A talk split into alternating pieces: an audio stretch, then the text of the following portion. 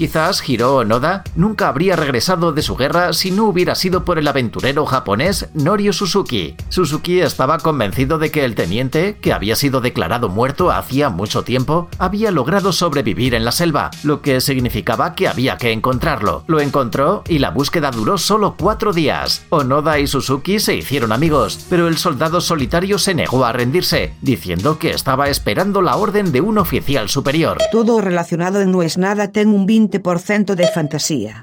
Non aceptamos queixas.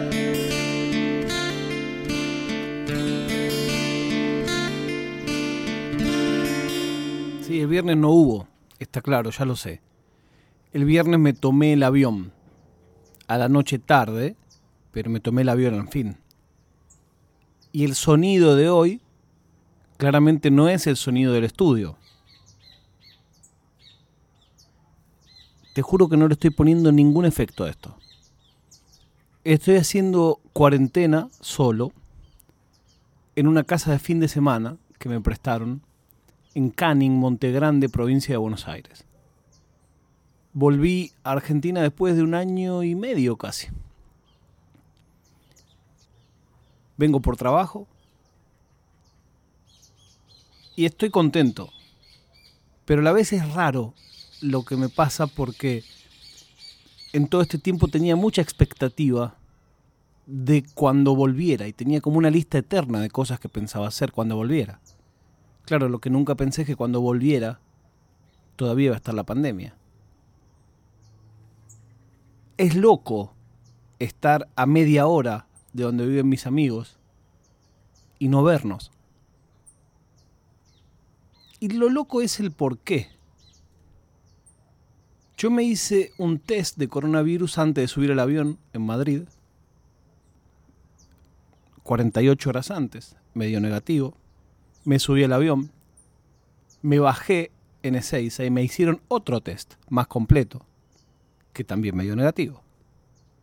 Con lo que yo tengo en los últimos cinco días, dos test de coronavirus hechos. Y todos mis amigos y todos los que están en la calle, no, y yo tengo que estar siete días aislado. Y es curioso porque mis amigos saben que yo no tengo coronavirus, pero yo no sé que ellos sí tienen coronavirus o no. Pero el que no puede salir soy yo. ¿Por qué? Y hablaba con gente antes que empiece la diatriba eh, travel blogger de ¡ay, no se encierran! Bueno, todo esto la culpa, déjenme decirlo, es de México y de Brasil, que hicieron los test truchos los viajes egresados, que incluía el combo que te den un test trucho, o en Brasil lo que iban de vacaciones y le daban el test trucho, que en muchos casos ni sabían ellos que era trucho. Pero bueno, hasta que en el mundo no existe el pasaporte sanitario este, que todos los países respetan, claro, yo pensaba, el PCR que me hice en España es un PDF. Yo se lo mostré acá. ¿Qué saben acá si esa clínica existe? Esa clínica no existe. Es verdad, es mentira. No hay manera de que eso esté regulado, estandarizado internacionalmente con un registro de todos los que hacen exámenes de coronavirus en el mundo. Después, bueno, la, tengo ganas de armar un hilo de lo que fue toda la experiencia de este viaje en términos de trámite. Ustedes saben que yo odio los trámites. Y lo mal hecho que están y lo mal que no se comunican unos con otros. Llenás la misma información cinco veces. Para la aerolínea, para el Estado, para el laboratorio que te hace la prueba del PCR, la aplicación que nadie sabe por qué la tenés que usar, no te avisa que te desloguea. Bueno, son todos problemas eh, de alguien que viaja, que hoy en estas circunstancias es un privilegiado. Por lo pronto estoy completamente solo en una casa que es para ocho personas. Hoy me dediqué a, arreglar algunas cosas de la casa en agradecimiento. Me dediqué a caminar, a escuchar un podcast. Me traje para ver un millón de películas. Me traje para leer un millón de libros. Me traje, casi te diría, infinitas cosas para hacer. Muchas más de las que voy a poder hacer. Pero por ahora lo que sí vengo cumpliendo es un desafío que me armé, que es el desafío de una película por día. Y me da muchas ganas realmente. porque elegí especialmente películas que sé que no le gustan a mi esposa, películas que sé que no voy a poder ver con mi hija. Entonces me armé como todo un circuito de un hombre solo. Por supuesto son todos documentales de Norcorea. eh, ninguna, ninguna es una, una cosa, una aventura romántica o erótica, ¿no? Eh, o de gore. Todo tiene que ver con cosas aburridas que me gustan a mí, que me da culpa. Quería mirar un poco cuál era el criterio de selección. ¿Por qué elegí traer esto a este viaje? Y la verdad es que a mí nadie me prohíbe ver eso, pero a mí me da cosa ocupar el poco tiempo de televisor en mi departamento, es un lugar chiquitito. Entonces, si vos te pones a ver algo en el televisor, todo el mundo tiene que ver, me da cosa. Por eso veo eso los sábados temprano a la mañana, mientras todo el resto de la gente duerme, o en este caso cuando vengo.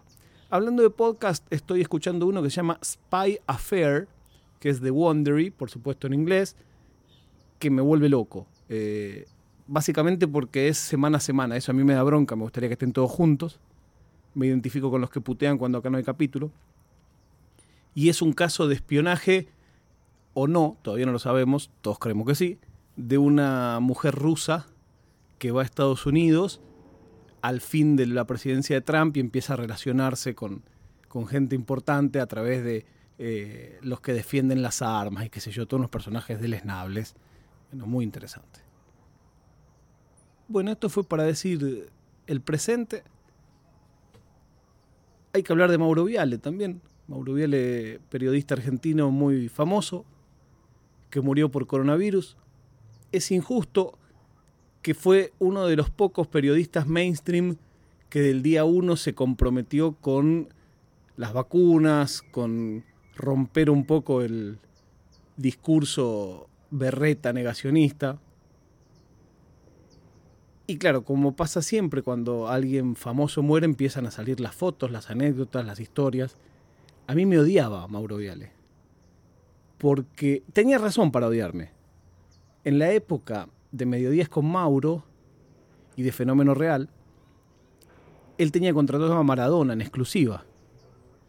Y Maradona entraba con el auto a América, hacía el programa de él y salía adentro del auto. El auto entraba al canal. Entonces todos los noteros todos los otros canales querían hacer la nota, lo que se llama en el rubro robar la nota, y era imposible, no se podía eso. Pero, como yo trabajaba en América, yo me escondía ahí en el baño y cuando Diego salía, que hacía dos pasos entre el estudio y el auto, yo lo interceptaba y como Diego, por supuesto, era macanudísimamente macanudo y generoso, Diego paraba y conmigo hacía la nota. Y Mauro se volvía loco. Yo lo entiendo, porque ellos lo tenían ahí, le pagaban o no sé qué, o tenían un acuerdo, no, no sé, me excede, era un acuerdo con América que tenía Diego, pero estaba claro que el programa que iba era el de Mauro y nada más. Y de hecho co-conducía con Mauro. Y yo se lo afanaba sistemáticamente, debo haber hecho cinco o seis notas durante Atorrantes. Y un día me acuerdo que pasamos por al lado y lo escucho que dice Mauro, esta caterva de atorrantes. Y me quedó la palabra caterva. También nosotros, como yo era joven y, vivía lejos de América, cuando terminaba mi día de producción, que terminaba a 7, 8 de la noche, tenía que hacer tiempo hasta las 12 de la noche. Y si estaba el programa de Mauro de la noche, nos íbamos a la tribuna. Y si no, durante el mediodía, una cosa que hacíamos que nos divertía mucho era, alternativamente entre Ricuti, el Pulga y yo, uno de nosotros iba a la tribuna de Mauro y el otro lo llamaba por teléfono y le iba dando instrucciones para que salga en cámara eh, desafiándolo a hacer cosas. A, que, a ver, tocate la nariz, tocate la barba, agarrate los huevos. Iba subiendo el desafío y con esas cosas nos divertíamos. Y por supuesto, Mauro nos odiaba porque sabía quiénes éramos y, sabía que no teníamos que estar ahí. Así que bueno, va mi recuerdo para Mauro Viale. Nos encontramos mañana cuando les diga, no es nada.